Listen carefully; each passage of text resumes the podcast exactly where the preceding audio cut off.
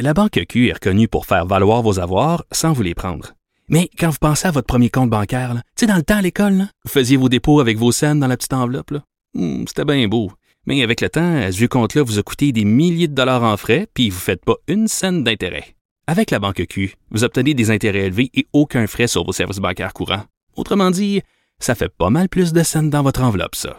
Banque Q. Faites valoir vos avoirs. Visitez banqueq.ca pour en savoir plus. Pendant que votre attention est centrée sur cette voix qui vous parle ici, ou encore là, tout près ici, très loin là-bas, ou même très, très loin. Celle de Desjardins Entreprises est centrée sur plus de 400 000 entreprises partout autour de vous.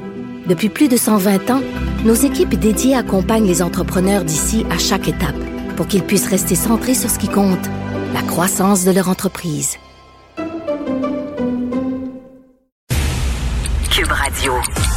Les rencontres de l'heure. Mathieu Boccoté et Richard Martineau. La rencontre Bocoté Martineau. Alors Mathieu, il semble bien que Pascal Nadeau soit la dernière victime de l'inquisition woke. Qu'est-ce que tu en penses?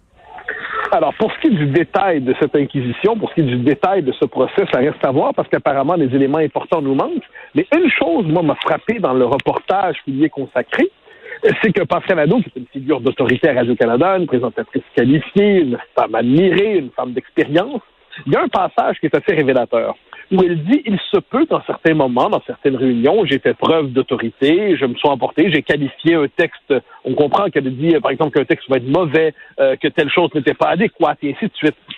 Donc, elle a exercé une autorité dans une position qui est quand même exigeante, donc un bulletin de nouvelles, et elle a probablement froissé quelques susceptibilité et quelques égaux dans le cadre de son travail. Hmm. Or, dans cette, dans cette euh, société qui est, pour reprendre une, une formule martinesque, qui est la société des petits lapins, euh, l'empire des petits lapins susceptibles, eh bien, manifestement, la moindre expression d'autorité est ressentie comme une forme de violence. La moindre expression de, de pouvoir légitime s'est ressentie comme quelque chose comme une espèce de, de, de violence, d'agression à l'endroit des uns et des autres, et ainsi de suite. Et autrement dit, il n'est plus possible de d'assumer son leadership sans avoir immédiatement des gens qui crient au harcèlement psychologique, qui crient au harcèlement, qui crient à, à l'autorité légitime. Donc pour moi, dans, cette, dans ce qu'on sait pour l'instant de cet article, de, de, de cette, parce que d'autres d'autres nouvelles vont bientôt sortir, euh, on, on l'aura compris dans le grand, euh, dans, dans l'actualité.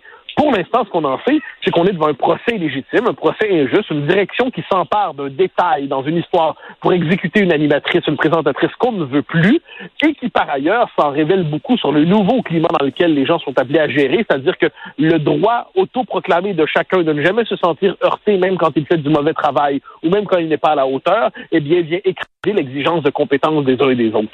Écoute, elle a entendu, elle a entendu 51 jours avant qu'on lui sa- qu'elle sache qu'est-ce qu'on lui reprochait. Pendant 51 jours, elle ne savait pas ce qu'on lui reprochait. Elle dormait mal, elle était angoissée. Ça n'a pas d'allure de traiter quelqu'un euh, qui a travaillé pendant des décennies pour toi puis qui a bien fait sa job. Soudainement, une gaffe était un paria. Une gaffe, on verra si c'est une gaffe. Ben oui, on verra. Ben oui. Puis, puis- puis oui, en- puis ensuite, effectivement, 51 jours, et ça, c'est une, ça, c'est une stratégie d'intimidation explicite. Ça, c'est une stratégie pour conduire quelqu'un à l'extérieur de l'entreprise, pour le décourager, pour le congédier symboliquement d'abord et avant tout, puis formellement ensuite.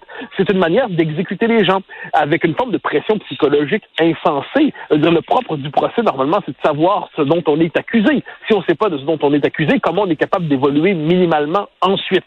Eh bien non, on ne le sait pas. On sait qu'il y a accusation, on sait qu'il y a soupçon, on sait qu'il y a délation, on sait qu'il y a ragotage, on sait qu'il y a politique du ragot, résultat des courses, on est devant quelqu'un qui se fait démissionner et humilier sur la place publique. Parce qu'il y a aussi ça derrière ça.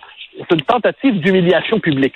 Or, or, euh, euh, Pascal Nadeau n'accepte pas l'humiliation publique, riposte, et là, qu'est-ce qu'elle fait? Elle déculotte le diffuseur public, hein, cet havre de la tolérance, de la diversité, ce lieu où on a des pratiques sociales exemplaires, admirables et respectables tout le temps.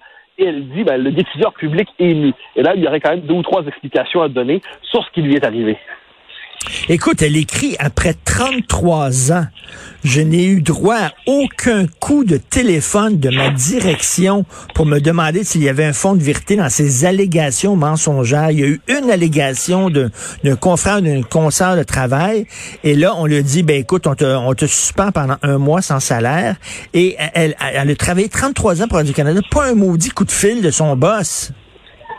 C'est la loi du soupçon. C'est-à-dire que le soupçon, la rumeur suffit désormais à accuser. Et on appelle ça une manière de se débarrasser de quelqu'un. Et j'ai l'impression que de ce point de vue, euh, Pascal Nadeau risque de devenir un symbole. Elle risque de devenir un symbole de cette espèce de nouvelle manière justement de traiter les employés dont on ne veut plus comme des déchets.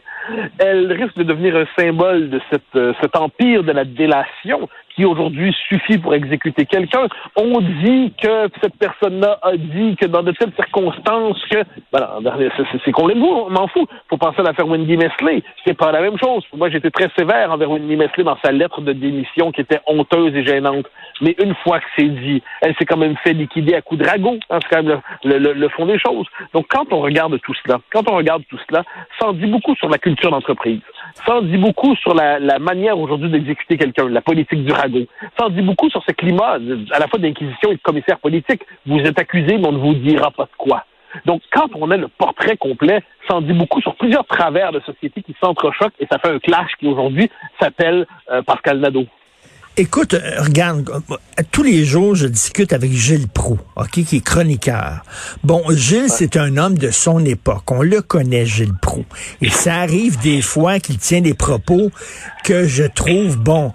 Tu sais, mettons, il va parler, je sais pas, d'une femme qui est arrêtée. Il va dire, eh ben belle la petite fille. Eh ben belle la petite fille. Mais bon, bon.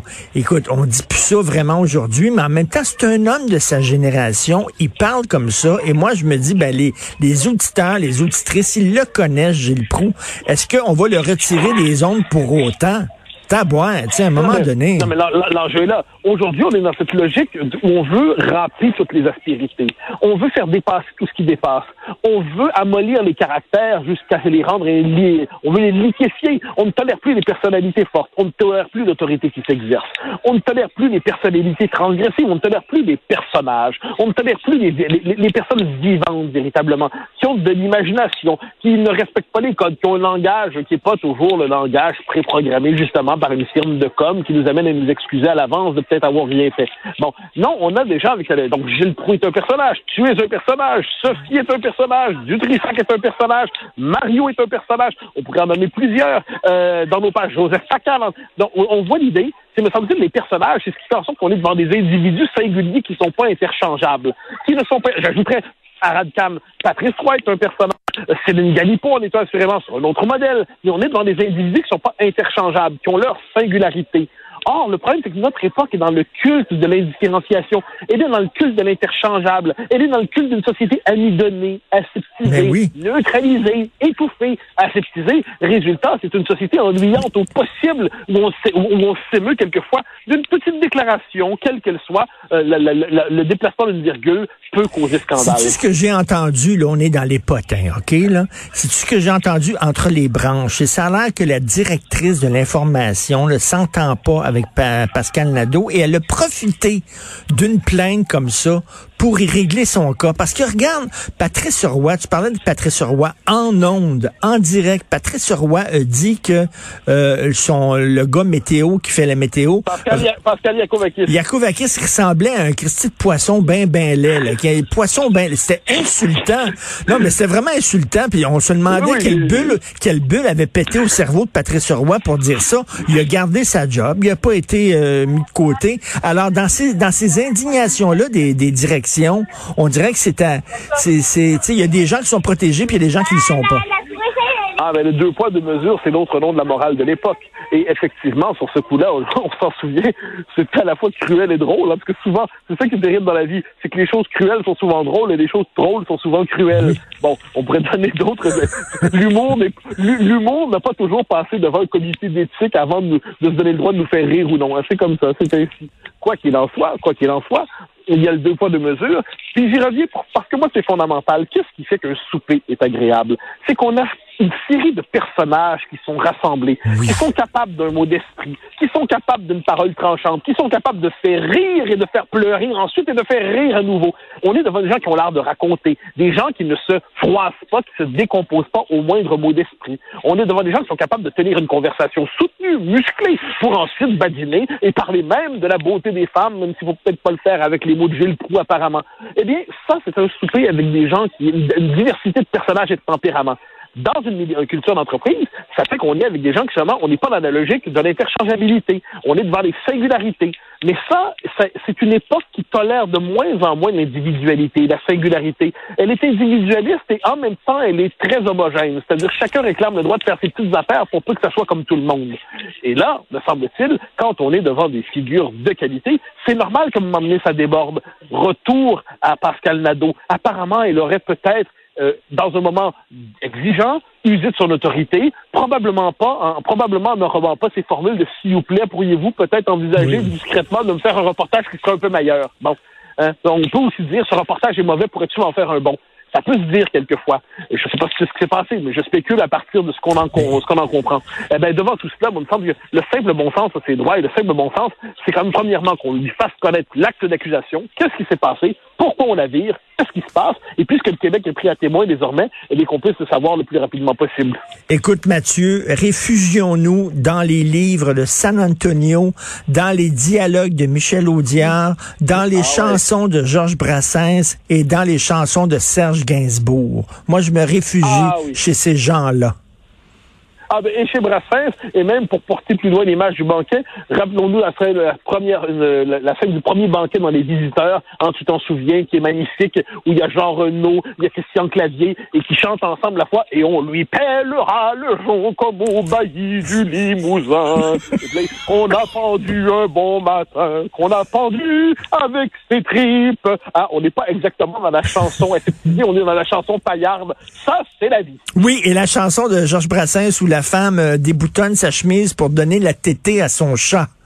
Génial. Ah, Margot, Margot. Plus encore pour le plaisir de la... Ah oui, ben, ben, ben, et, une autre que j'aime tant, mais qui, est en- qui, qui tranche avec l'image de, de l'époque, quand dit que 95 fois sur 100, la femme s'emmerde en baisant, qu'elle le taise ou qu'elle le confesse, c'est pas tous les jours qu'on lui déride les fesses. Les pauvres cons convaincus du contraire sont des cocus. Hein? Chantons ça aujourd'hui, imaginons ce que ça donnerait.